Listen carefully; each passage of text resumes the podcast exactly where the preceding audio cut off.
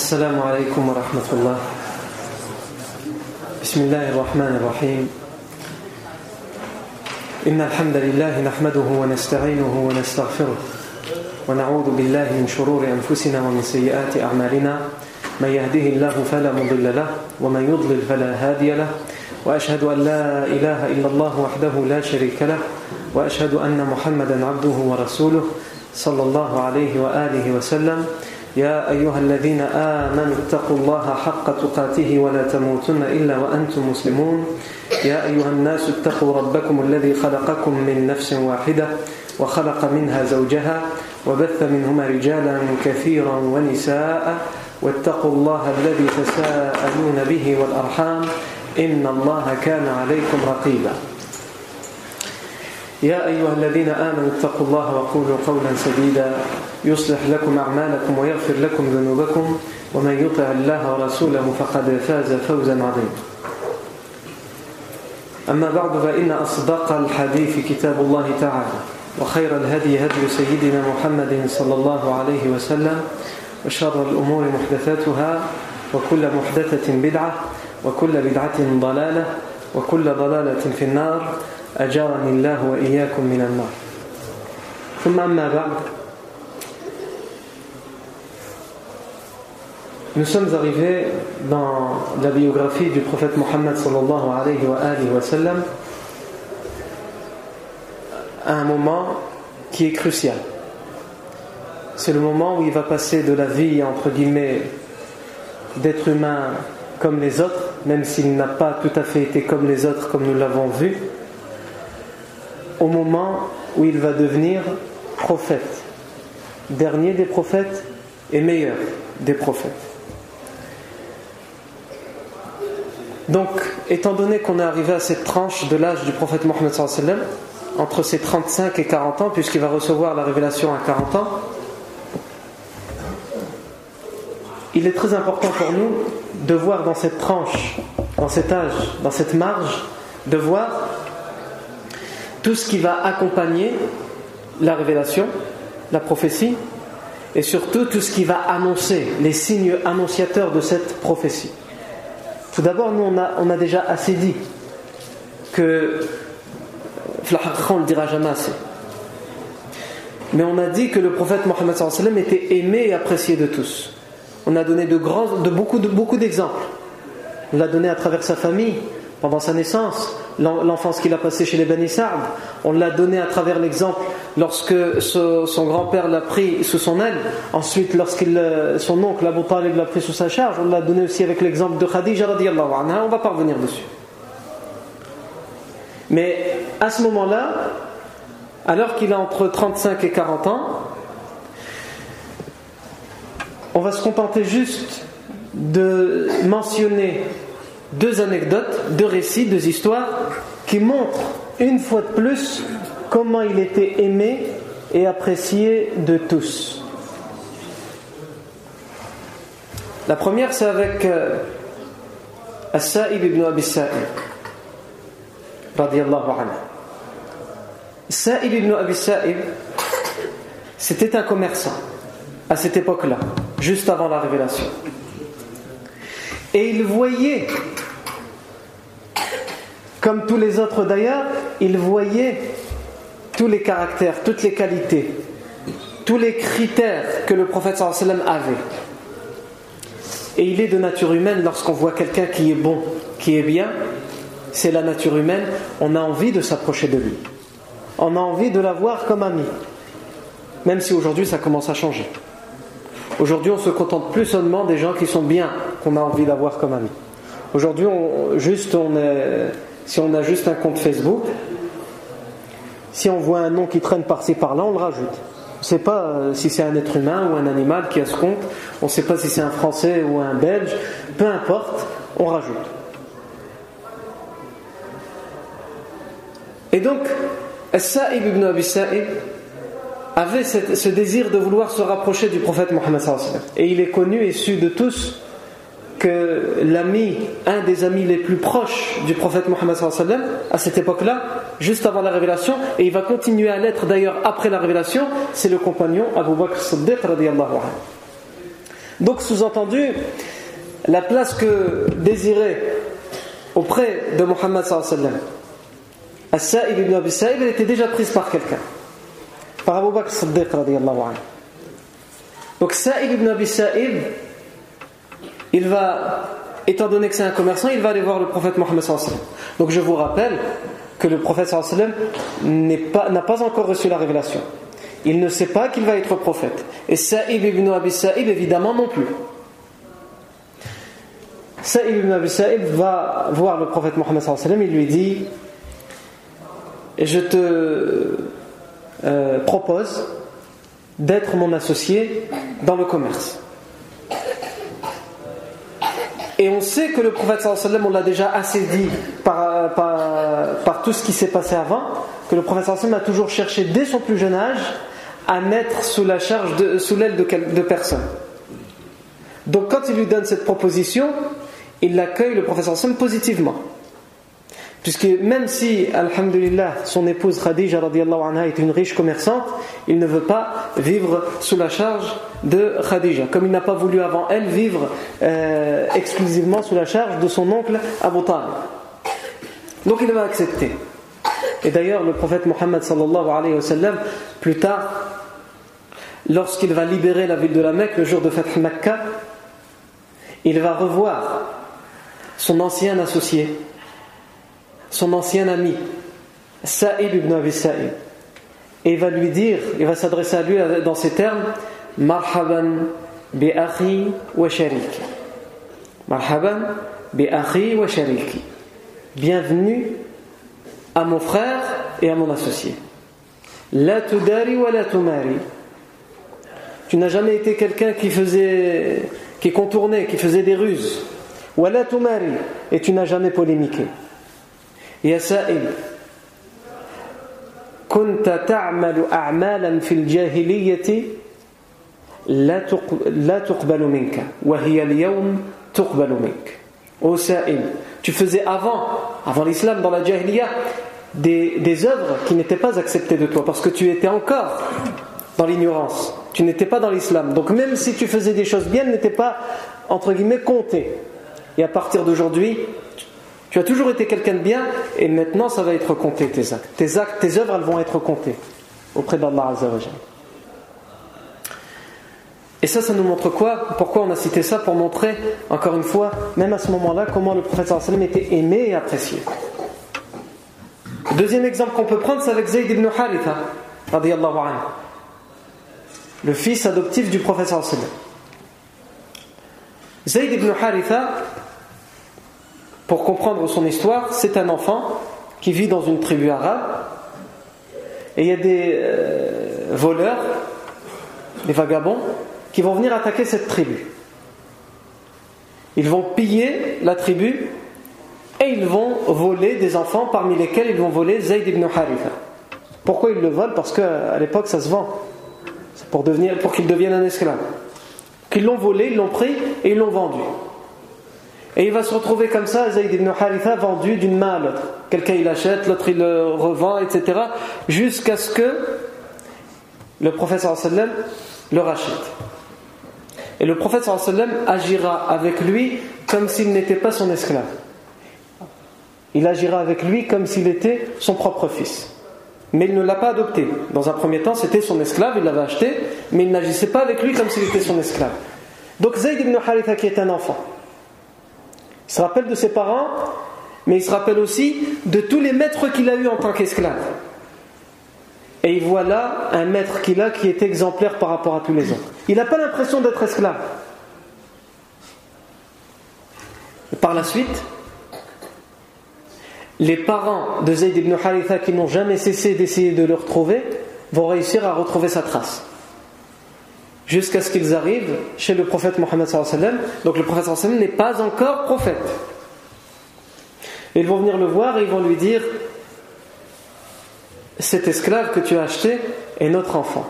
Il nous avait été volé etc etc le prophète va demander à Zayd ibn Haritha est-ce que ce sont tes parents? Il va dire oui. Voilà tes parents. Il va dire à ses parents je refuse de revenir avec vous c'est pas que je vous aime pas. Je viendrai vous voir de temps en temps et tout ça, tout ce que vous voulez. Mais laissez-moi vivre avec lui. Ses parents vont accepter. Ce qui compte pour nous, c'est que tu sois heureux et qu'on puisse te revoir après tout ce qu'on a vécu comme chagrin. Et donc ils vont accepter. Et c'est à ce moment-là que le professeur l'affranchira, il va le libérer, donc officiellement il ne sera plus esclave, même si dans les faits il ne l'était pas et il l'adoptera comme son fils, puisqu'à l'époque il n'est pas encore prophète, et donc l'interdiction d'adopter, d'avoir des enfants vraiment adoptés comme si c'était mon fils, il a tous les droits que mes enfants ont sur moi, il aura l'héritage lorsque je mourrai, etc. Tout ça, l'interdiction de tout ça n'était pas encore arrivée. Donc le prophète Hassim l'adoptera jusqu'après la révélation où Allah Azzawajal révélera l'interdiction de, euh, de l'adoption. Ça ne veut pas dire qu'on ne peut pas adopter en islam. On peut adopter, mais on ne doit pas considérer l'enfant comme notre enfant n'a pas droit à l'héritage, etc. Et nous, on n'a pas droit à son héritage si lui devient riche, etc. Ça nous montre quoi ce deuxième récit? Encore une fois, comment il était aimé et apprécié. Ce jeune, qui sera plus tard un des meilleurs compagnons du professeur Zayd ibn Haritha, refuse de repartir avec ses propres parents parce qu'il a vécu chez ses parents, il a vécu en tant qu'esclave chez plusieurs maîtres et la vie qu'il a vécue en tant qu'esclave chez le professeur sallam, il n'a jamais été, il n'a jamais vu un tel comportement. Allahumma salli wa sallam wa Muhammad. Et on a aussi dit, on a aussi dit que le prophète était aimé apprécié de tous et de tout. De tout, c'est-à-dire, comme on a dit, la faune, la flore, et pour pas m'attarder là-dessus, je donne aussi un seul exemple, parce qu'on en a déjà donné plusieurs, qui en réalité arrivera, cet exemple il va plus arriver plus tard, lorsque le prophète Hassan va faire l'émigration vers Médine, mais c'est important pour nous de, rappeler cette anecdote. Pourquoi? Parce que ça nous montre comment l'arrivée du prophète Mohammed, sa révélation, est un bouleversement. Un, bouleversement. Quelque chose qui, qui change la face de l'histoire, qui est attendu avec impatience et avec désir partout, par les animaux, par les montagnes, par la végétation. Et malheureusement, les êtres humains qui sont censés l'attendre et le suivre ne le suivront pas forcément tous. Et justement, cette anecdote nous le montre. Dans cette anecdote, il y a un berger c'est un hadith qui a été rapporté par l'imam Ahmed et authentifié par euh, euh, Hakim et euh, Al-Albani Un berger qui prend ses moutons et qui les fait paître. Et à un moment, il regarde ses moutons et il a l'impression qu'il lui en manque un. Et il voit au loin un loup qui est en train de courir après son mouton qui lui manque. Donc le berger va courir vers ce loup et il va prendre son mouton pour pas qu'il soit attaqué par le loup. Et le loup va s'asseoir euh, d'une certaine manière, on va dire accroupi, il sur euh, sa queue, et il va s'adresser, il va parler au berger. Et il va lui dire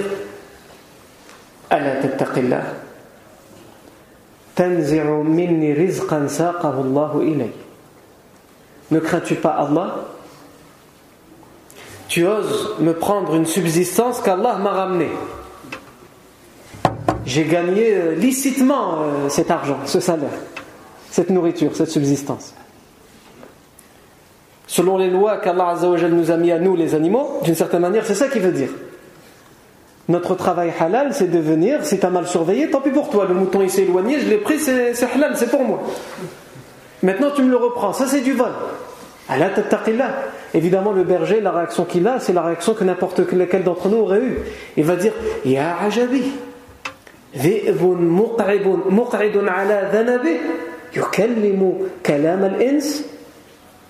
Qu'il est grand mon étonnement.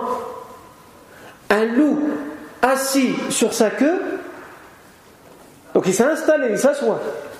Et en plus, qui parle la langue des êtres humains Mais le loup, il y a, encore plus, il y a plus d'une paire dans son sac. Donc il va lui dire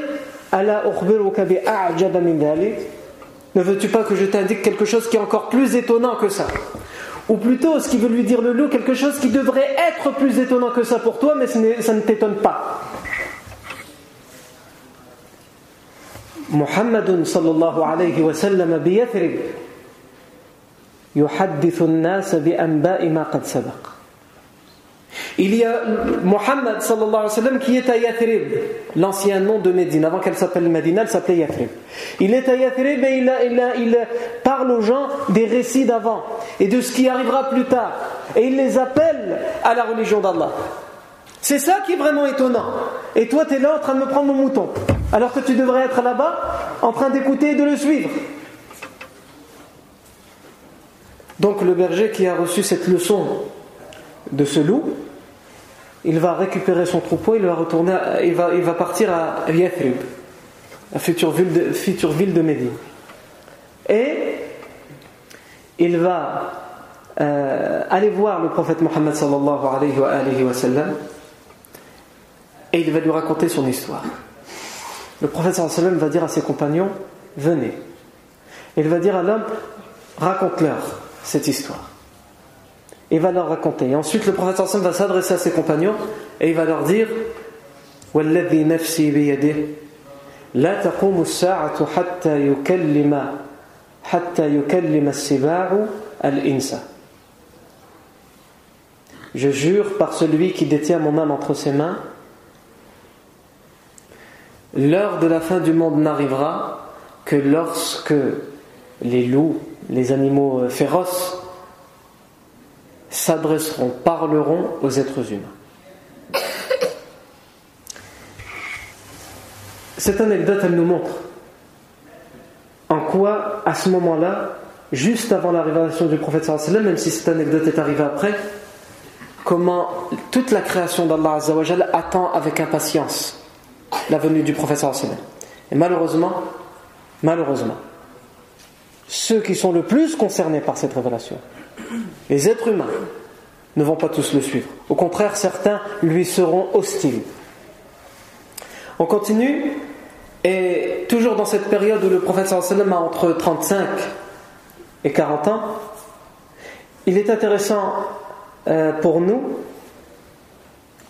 de savoir, comme on l'a déjà dit d'ailleurs, que le prophète sallam se distinguait. Il se distinguait de la société dans laquelle il vivait. On a vu qu'il ne pratiquait pas l'idolâtrie qu'il pratiquait. On a vu que le rituel du Homs, je ne reviens pas en détail sur, ce, sur cette notion, on en a déjà assez parlé. On a vu que le rituel, rituel du Homs, il n'y participait pas parce que c'était une innovation. Et on a vu qu'il était surnommé par toute la société As-Sadiq al-Amin, le véridique, le digne de confiance. J'ajouterai juste, pour pas aller plus loin dans, ça, parce qu'on a déjà assez dit, un hadith qui a aussi été authentifié par l'Albani Rahmallah, dans lequel le compagnon euh, Urwa ibn Zubayr nous dit Je me rappelle, donc c'est après la révélation qu'il raconte ça, il dit Je me rappelle qu'avant la révélation, un voisin de Khadija radiallahu anha, l'épouse du prophète sallallahu un voisin de Khadija radiallahu anha m'a dit qu'il avait entendu un jour le prophète Mohammed dire alors qu'il n'était pas encore prophète et que la révélation ne lui était pas encore parvenue, qu'il a dit à son épouse Khadija Wallahi ya Khadija, la a'budullata abada wa la a'budul uzza abada. Je jure par Allah, ô Khadija, que jamais je n'adorerai Lat, la, divinité Lat qui était adorée par les Arabes, ni la divinité Al-Uzza. Encore une fois, parmi tous les autres exemples cités avant, on voit que le professeur Sam, alors qu'il n'est pas encore prophète, il voit avec sa fitra, avec sa raison, ce qui est acceptable et ce qui n'est pas acceptable. Parmi les choses qui ne sont pas acceptables, le fait de se prosterner et d'adorer une pierre qui a été sculptée par les êtres humains, un arbre, une maison qui a été construite par les êtres humains, puisque c'était ça le genre de divinité qui était vénérée par les Arabes idolâtres de l'époque. On continue et on dit,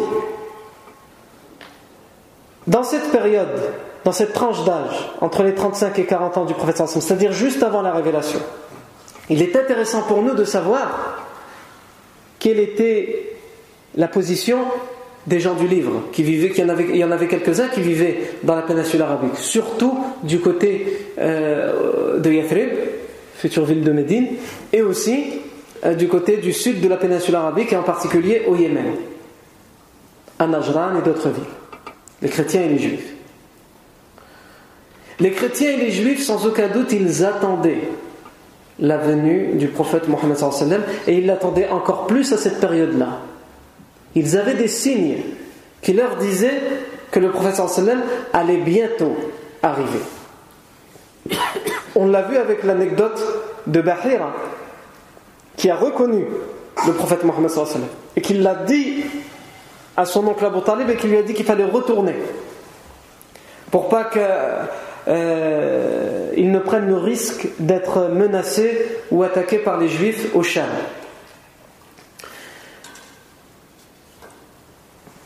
En effet, les chrétiens ou les juifs de l'époque attendaient le prophète avec impatience, même si en particulier les juifs finiront par ne pas le suivre quand il arrivera. Ils l'attendent avec impatience. Parce que leurs écritures leur indiquent qu'il y a un prophète qui doit arriver, et il doit arriver de quel endroit, etc. Et certains de ces versets existent encore, par exemple, dans l'Ancien Testament. Dans l'Ancien Testament, dans le dans la chapitre de, du je ne sais pas comment on prononce ça, mais ça s'appelle le Patenteuque, quelque chose comme ça. C'est dans l'Ancien Testament. On indique la venue du dernier prophète et on indique qu'il va arriver du côté des montagnes euh, de, autour de Mecca. Ça lui donne un, nom bien précis dans l'Ancien Testament. Les, les dunes, il va, il, va, il va apparaître du côté des dunes et des montagnes de, du désert arabe. Donc leurs écritures le, disent et ils le savaient, ils l'attendent. Allah Azza wa dit dans le Coran, dans Surat Al-A'raf الذين يتبعون الرسول النبي الأمي الذي يجدونه مكتوبا عندهم في التوراة والإنجيل. يأمرهم بالمعروف وينهاهم عن المنكر ويحل لهم الطيبات ويحرم عليهم الخبائث ويضع عنهم إسرارهم والأغلال التي كانت عليهم الآية. الذين ceux Allah Azza wa nous parle de qui quand il dit ceux? Il parle des juifs et des chrétiens. Qui suivent le prophète sallam qui vont suivre le prophète sallam. الذين يتبعون الرسول النبي الأمي. Ceux qui suivent le messager le prophète illettré qui ne sait ni lire ni écrire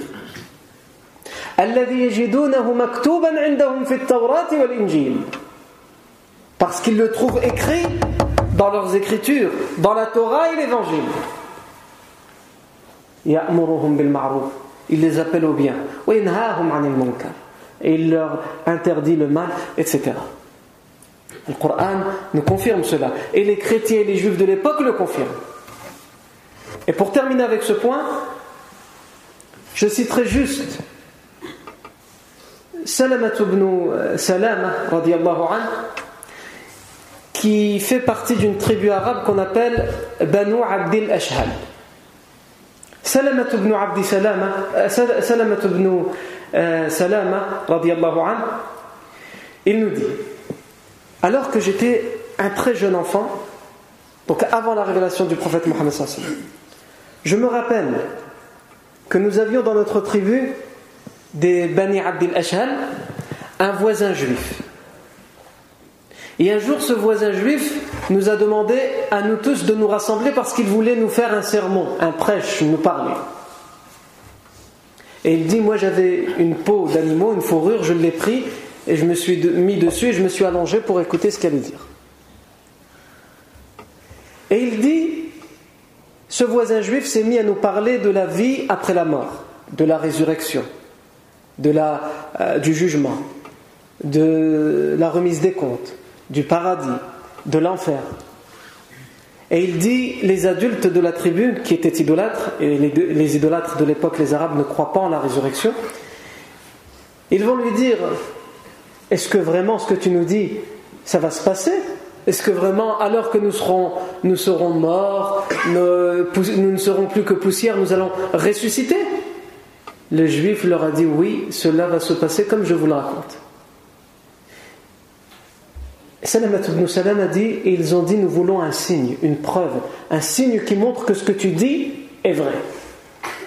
Il leur a dit, je n'ai pas de signe, par contre il y a bientôt un très grand signe, un très grand miracle qui va arriver, qui vous prouvera que ce que je vous dis est vrai. Ils lui ont dit, quel est ce signe? Il a dit, un prophète qui va bientôt arriver et il apparaîtra de ce côté. Et il va montrer vers le sud, c'est-à-dire vers le Yémen, vers Mecca. À l'époque, ils ne savent pas, donc ils disent c'est vers Mecca, vers Taïf, vers le Yémen, Najran, ça peut être tout ce côté-là, puisque c'est vers le sud. Et il dit, euh, Salamato ibn Salama, il dit, et lui ont demandé, mais à quel moment exactement? Est-ce que tu nous sais nous dire à quel moment exactement il va apparaître? Il va dire exactement, je ne sais pas dire, mais à peu près. Je peux vous dire, et il a dit, il m'a regardé moi qui était le plus jeune parmi ceux qui étaient présents, il a dit cet enfant qui est sur, sur cette euh, peau d'animal, sur cette fourrure, cet enfant, lorsqu'il aura atteint l'âge adulte, c'est à peu près à ce moment-là qu'il apparaîtra. Et il dit, je jure par Allah Azzawajal que les jours et les nuits sont passés jusqu'à ce que j'ai atteint l'âge adulte, et le prophète sallam est arrivé. Et nous tous, notre tribu, nous avons cru en lui. Et ce voisin juif était toujours vivant, il refusait de croire en lui, de se soumettre à sa croyance par jalousie, rancœur et haine. Et il dit, lui avons demandé, n'est-ce pas cette personne que tu nous parlais?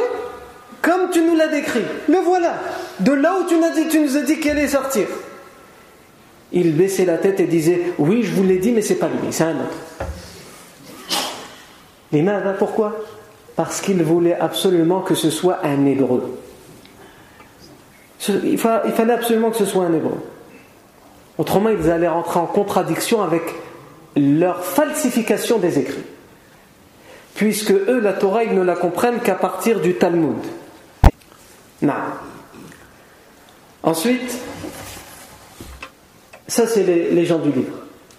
Mais la majorité de la population de la péninsule arabique, juste avant que le professeur sallam n'ait la révélation, la majorité de la population, ce sont des Arabes idolâtres. Et les Arabes idolâtres pratiquaient beaucoup la voyance. Ils avaient beaucoup de devins, des sorciers. Et ces devins, comment ils travaillaient? Ils travaillaient avec les djinns, avec les diables.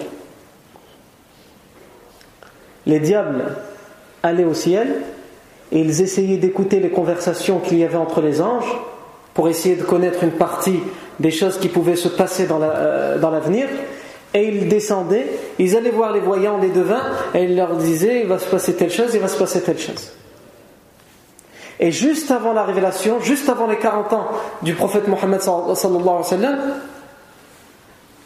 les anges vont être très minutieux à ne laisser aucun diable ni démon s'approcher. Ils savent que de temps en temps les démons ils essayent de venir, ils se cachent ils essayent d'écouter pour avoir des informations. Et là, comme quelque chose de grandiose, quelque chose de bouleversant pour toute l'humanité se prépare, le pire des ennemis de l'humanité c'est Shaitan. Il ne faut surtout pas qu'un des soldats de son armée puisse avoir l'information à quel moment exactement le prophète Hassan va arriver. Donc, il y a des anges qui surveillent le ciel et scrutent dès qu'un démon s'approche trop près pour essayer d'écouter, il lui envoie des étoiles filantes pour le brûler et pour le pourchasser, pour le, euh, lui faire mal et pour qu'il ne revienne pas. Et donc les, le Iblis va décréter l'état d'urgence parce qu'il va comprendre, il va dire si on agit comme ça avec nous au ciel et qu'on ne laisse plus écouter comme on écoutait avant, c'est que quelque chose de grand se prépare. Et la seule chose grande qui peut se préparer, c'est l'arrivée du dernier des prophètes. Et donc il va faire en sorte que les devins arabes le sachent les shayatines, les djinns qui travaillent avec les sorciers vont les prévenir en leur disant quelque chose de grandiose se prépare. Sûrement l'arrivée d'un dernier prophète, mais évidemment ils ne vont pas dire c'est un vrai prophète. Ils vont dire au sorcier c'est quelqu'un qui va prétendre être dernier des prophètes. Non. Par rapport à ça, le compagnon Jabir ibn Abdullah, qui était un compagnon, qui est un compagnon de Médine, va raconter que lorsqu'il était un jeune enfant, il se rappelle qu'à Médine, au moment de la révélation à la Mecque, donc à Médine, à Yathrib, il n'y a encore personne qui est musulman. Le professeur Hassan va recevoir la, révélation à la Mecque et c'est seulement 13 ans plus tard qu'il va faire l'émigration vers Médine. C'est seulement même 11 euh, ans plus tard que des gens à Médine vont se convertir et 13 ans plus tard qu'il va aller vivre à Médine. Donc on est 11 ans avant que des gens commencent à se convertir à l'islam dans Médine, dans Yathrib. Jabir ibn Abdullah, il raconte, il dit Je me rappelle qu'il y avait une sorcière à Yathrib. Et un jour, nous étions avec elle. Et elle avait l'habitude de discuter avec les shayatin, les djinns. Elle avait un djinn en particulier qui venait discuter avec elle pour lui ramener des informations. Et elle dit Je me rappelle qu'un jour, il y a un oiseau blanc qui s'est posé à côté d'elle. Et en fait, c'était son djinn qui avait pris cette apparence-là. Et quand elle a vu l'oiseau blanc, elle l'a reconnu. Donc elle s'est mise à parler à cet oiseau blanc en lui disant Dis-nous et nous te dirons, informe-nous et nous t'informerons de ce que nous pouvons. L'oiseau lui a dit Zahara nabiyun bimakkata. Un homme, un prophète est apparu à la Mecque donc c'était au moment où le prophète a reçu la révélation. Et la seule chose qu'il a trouvé intéressante à dire parmi toutes les caractéristiques, c'est et il interdit l'adultère et la fornication. Pour les chayatines, c'est un danger ça. Il faut commettre la fornication et l'adultère pour eux.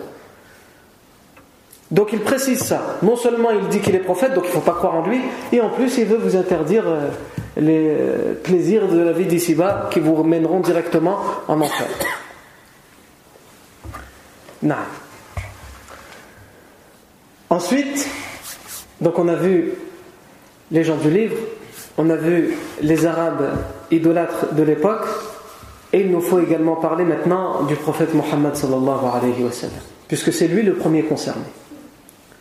Le prophète Mohammed sallallahu alayhi wa sallam va recevoir plusieurs signes. D'habitude, quand on étudie la vie du prophète sallallahu alayhi wa sallam, sans rentrer dans les détails, on a l'habitude d'arriver directement au moment euh, de la grotte où il va recevoir la révélation. on a l'impression qu'il n'y a eu absolument rien du tout avant. en réalité, il va y avoir des signes qui vont annoncer au prophète Mohammed sallallahu alayhi wa qu'il y a quelque chose qui se prépare pour lui. Le prophète ne comprend pas ces signes-là. C'est par la suite qu'il va réussir à les interpréter. Parmi ces signes-là, par exemple, on l'a cité la semaine dernière, la fameuse pierre à la Mecque qui avait l'habitude de saluer le prophète sallallahu alayhi wa sallam. Puisqu'il dira par la suite Inni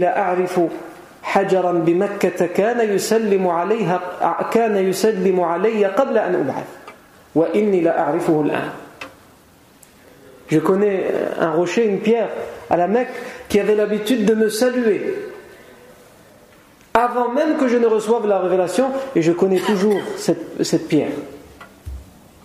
Non. Le prophète Mohammed alayhi wa sallam va entendre des choses avant la révélation, comme des, paroles. Il va voir des choses comme de la lumière. Mais en aucun cas, il est loin de s'imaginer que ça veut dire qu'il va être prophète. Et heureusement d'ailleurs. Autrement, si n'importe quelle personne qui entend des chuchotements ou qui voit une lumière et dit qu'il est prophète, on n'est pas sorti de l'auberge. Ça existe, il a de nos jours. Il y en a qui sont à l'asile, je suis, un prophète. Il y en a qui ne sont pas à l'asile malheureusement et ils ont des gens qui les suivent. C'est des sectes de. C'est des gourous de sectes. Non. Le prophète alayhi va dire un jour à Khadija anha ça, c'est un hadith qui est rapporté par l'imam Ahmed et authentifié par l'imam Ahmed Shakir, rahimahullah. Il va dire Inni, donc c'est avant la révélation. Inni ara daw'an wa asma'u sawtan. Wa akhsha an yakuna an yakuna biya jinn. Khadija radiallahu anha elle va lui dire il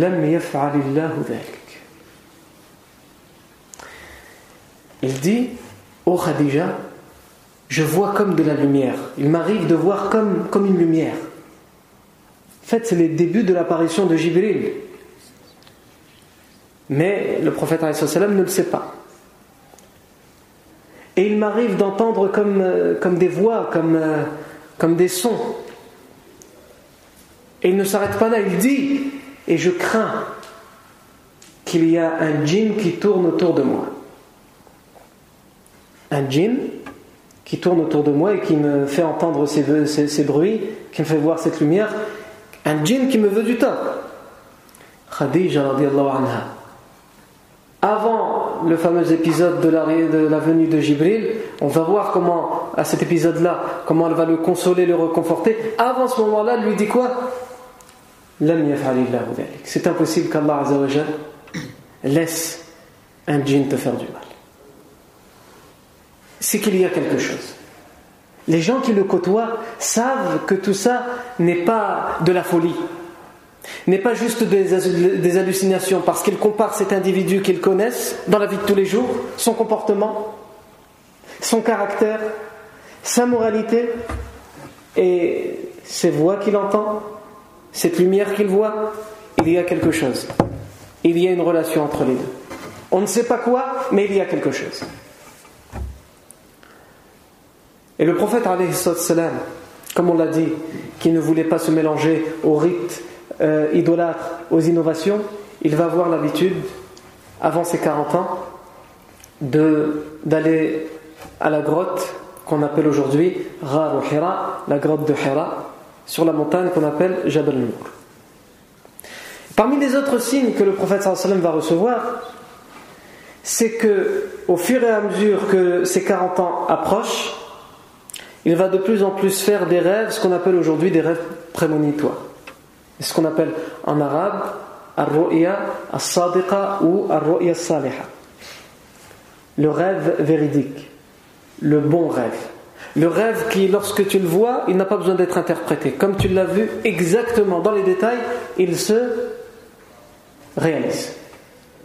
Et d'ailleurs, une des façons de recevoir la révélation chez les prophètes, c'est à travers les rêves. Comme par exemple avec l'histoire d'Ibrahim et son fils Ismaïl, Ismaël est un prophète, et son père Ibrahim aussi. Il va venir voir son père parce qu'il est troublé par un rêve. Il est prophète et il sait que lorsqu'il voit quelque chose en rêve, c'est une révélation d'Allah Azzawajal. Donc il est troublé par un rêve qu'il a vu. Donc normalement, une révélation. Il va dire à son père, Ibrahim salam, je vois, ou plutôt c'est l'inverse, Afwan, Ibrahim salam va recevoir cette révélation dans, son rêve, et il va dire, je vois en rêve que je suis en train de t'égorger, ya Ismaël. C'est-à-dire, il fait comprendre à son fils Qu'en penses-tu? En réalité, Allah Azzawajal est en train de m'ordonner de t'égorger. Ismaël salam lui dit Il n'a pas dit bah, c'est un rêve, euh, attends, euh, faut pas se précipiter quand même. faut essayer de comprendre. Il doit y avoir une interprétation. Ça veut dire au contraire qu'il ne faut pas m'égorger. Non. If'al ma. Fais, fais ce qui, ce qui t'a été commandé. Fais ce qu'on t'a ordonné.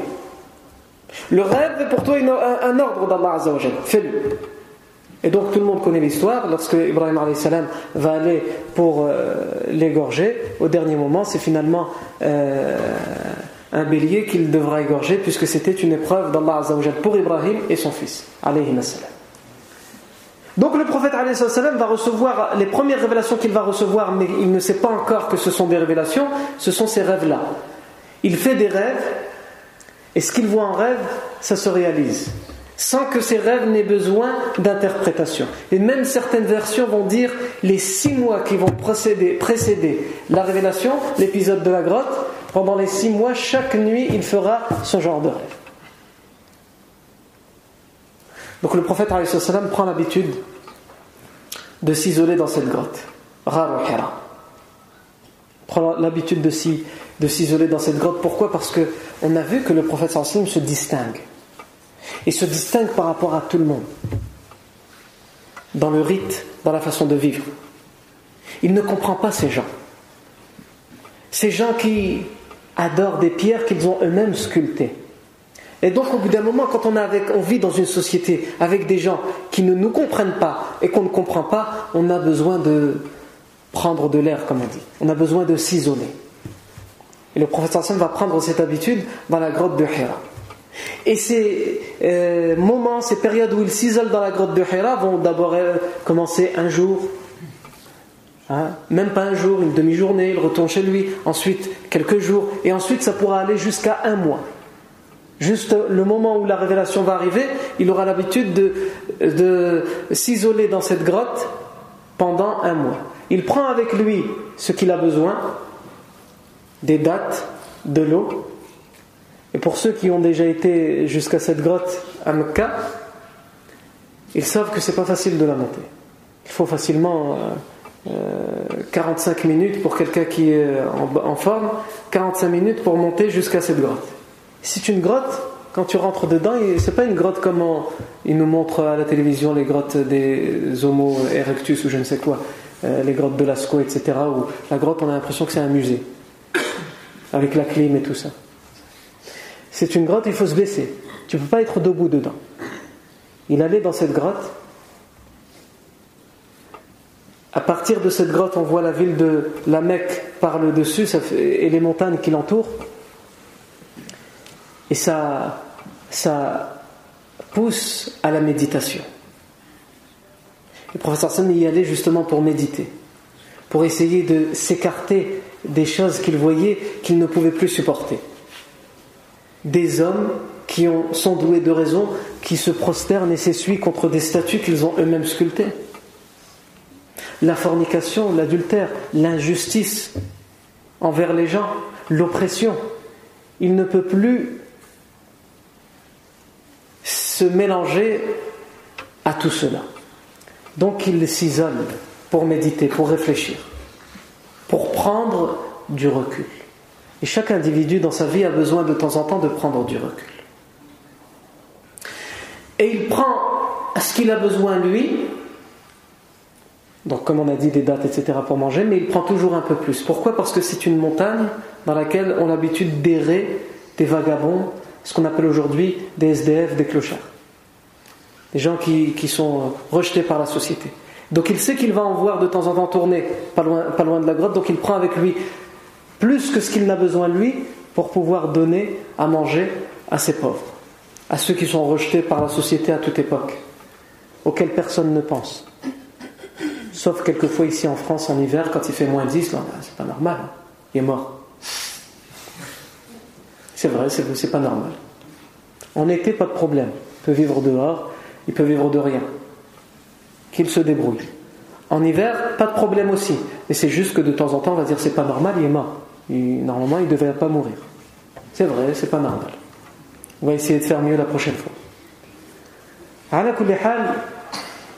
On voit aussi à travers ça que le professeur alors qu'il n'a pas encore reçu la révélation, etc., le comportement qu'il a et à quoi il pense. Ce n'est pas le genre d'individu alors que c'est une grotte dans laquelle il va tout le temps. Il va se dire Ah non, ça c'est un endroit où il y a les pauvres et tout ça, je vais pas être tranquille, ils vont venir encore m'embêter. En plus, si je les, ai habitués, ils vont toujours venir à cette grotte pour que je leur donne. Je vais trouver un autre endroit que personne ne connaît. Non. Si c'était les idolâtres de la Mecque, peut-être qu'il aurait changé d'endroit. Ces riches qui veulent profiter de la misère des gens. Mais les pauvres, là où ils sont, il va avec eux, le prophète Mohammed Et c'est un mois de Ramadan alors qu'il est parti pour... Euh, euh, évidemment, à l'époque, le jeûne n'existait pas encore. Hein, et c'était pendant le mois lunaire de Ramadan. Pendant un mois de Ramadan, le professeur Sim va aller dans cette grotte. Et cette fois, il ne va pas faire qu'entendre une lumière.